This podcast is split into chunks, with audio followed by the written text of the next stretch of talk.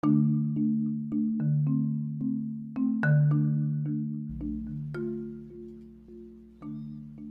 tal? Hola, sean todos bienvenidos a su podcast preferido, Historia de México en corto. Yo soy el profesor Gilberto Pérez Argüelles y los estaré acompañando los siguientes minutos para exponer el siguiente título. Tenemos como título para este episodio número 16, Economía en el Virreinato de la Nueva España. Vamos ahora con el objetivo.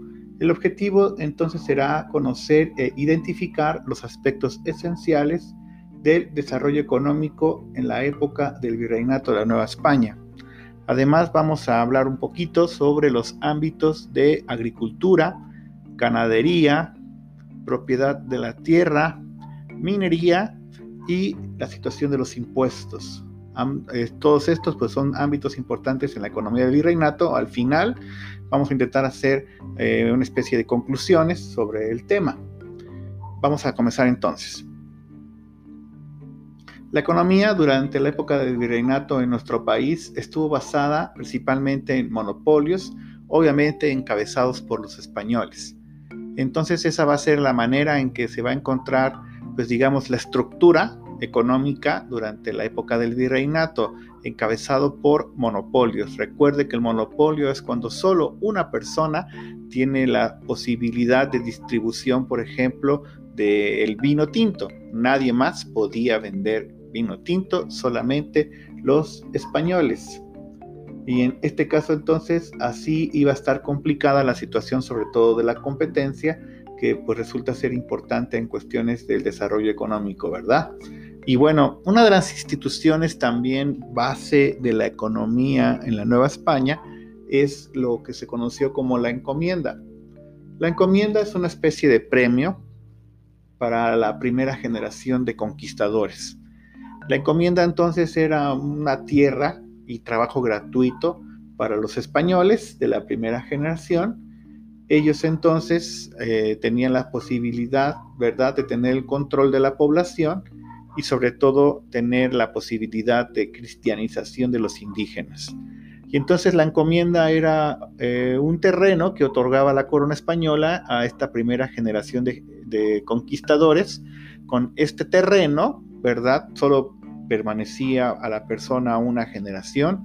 Una vez que moría el conquistador, este terreno regresaba a manos de la corona española, pero sirvió para tener el control de la población, tener contentos a los conquistadores y sobre todo para iniciar el proceso de cristianización porque los indígenas que trabajaban en la encomienda, pues su trabajo era gratuito y a cambio recibían como una especie de paga pues la situación de la cristianización. Entonces, encomienda y monopolio son, digamos, los elementos esenciales que se van a vivir en la economía del virreinato. Vamos a algunos ámbitos. Hablaremos un poco de la agricultura. Bueno, la agricultura pues va a ser el aspecto más influyente en la estructura económica de la Nueva España. Se basaba en la producción de alimentos y sobre todo materia prima que se exportaba a Europa hubo un intercambio muy importante de mercancías, ¿verdad?, entre el continente americano y el europeo. Por ejemplo, de aquí de América viajó hacia Europa el cacao, el jitomate, algunas maderas, vainilla, la grana de cochinilla, maíz, entre otros elementos. Y de allá de Europa, como usted sabe, comenzaron a llegar pues distintas formas, ¿no? Distintas eh, materias primas, distintos alimentos. Entonces imagine el mapa de nuestro país adaptándose a hacer ahora eh, zonas agrícolas para tener campos trigueros, para tener caña de azúcar, que serán eh, elementos que traerán de Europa y que se van a adaptar a las condiciones climáticas de nuestro país. Entonces, importar, importante, perdón, considerar pues que prácticamente se va a enriquecer la dieta alimenticia en ambos continentes por este, este intercambio y bueno, eh, hablaremos ahora un poco de la ganadería, casos de animales que llegaron de Europa, por supuesto, y que van a tener esta situación de adaptarse.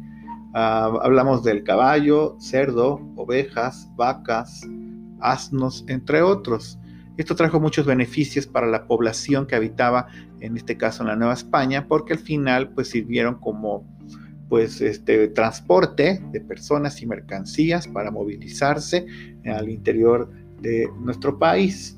Y así entonces la ganadería pues también tendrá esta situación de pues también un poco adaptarse y también eliminar algunos campos de agricultura porque al final serán ocupados para poder tener a los animales y poder darles alimento, ¿no? Entonces la ganadería también es otro punto relevante.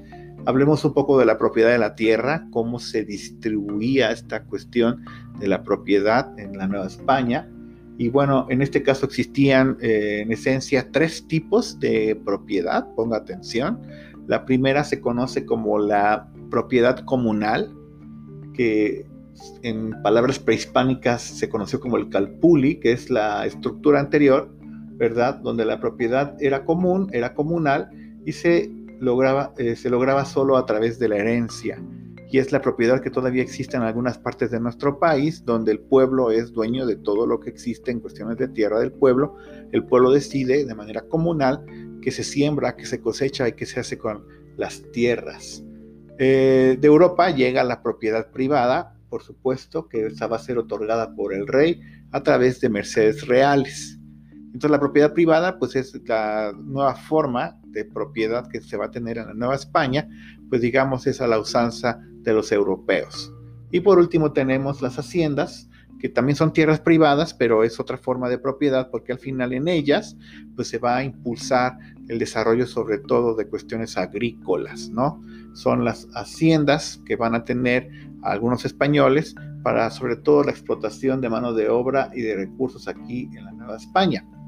En el caso de la minería, pues desde el año de 1548 se van a explotar eh, principalmente eh, este, minas de plata, es digamos el elemento más importante.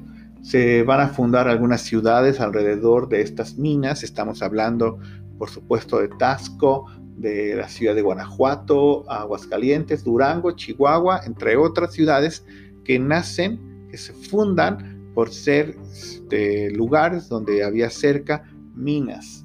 Lo anterior, por supuesto, va a provocar la migración de personas, sobre todo europeos, hacia ciudades del norte de la Nueva España. Y entonces ahí comenzará esta aventura de muchos europeos de ingresar a nuestro país en la búsqueda por supuesto, de tener acceso a la plata, que era el elemento que se estaba logrando mucho en la Nueva España.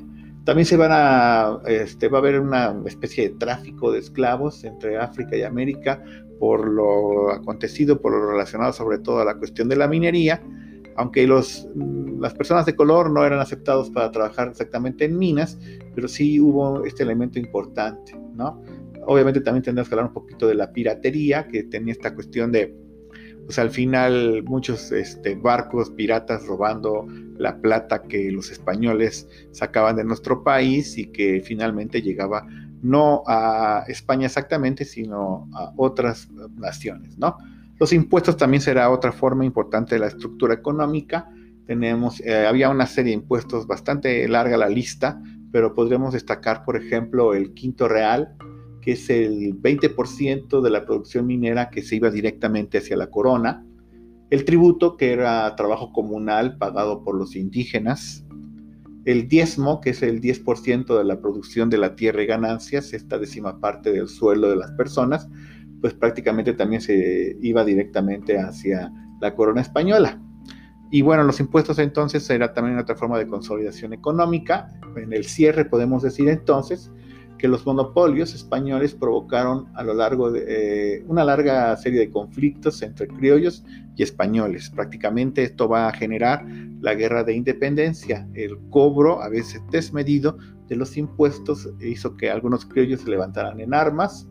El choque cultural de productos europeos y mesoamericanos crearon una nueva forma de vida, eso es importante también considerarlo, porque al final es una especie de inicio de globalización, si lo quiere pensar también de esta manera.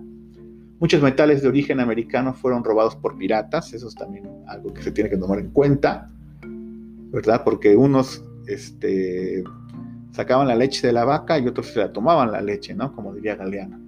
Y por último, pues al final las reformas borbónicas van a provocar cambios importantes en la economía del virreinato. Por supuesto, en los siguientes días estaremos hablando un poquito sobre las reformas borbónicas, pero es una serie de modernización económica que va a modificar sustancialmente la economía de la Nueva España entre el año de 1700 a el año de 1810. Y bueno, con esto le damos fin a este episodio. Muchas gracias por estar aquí.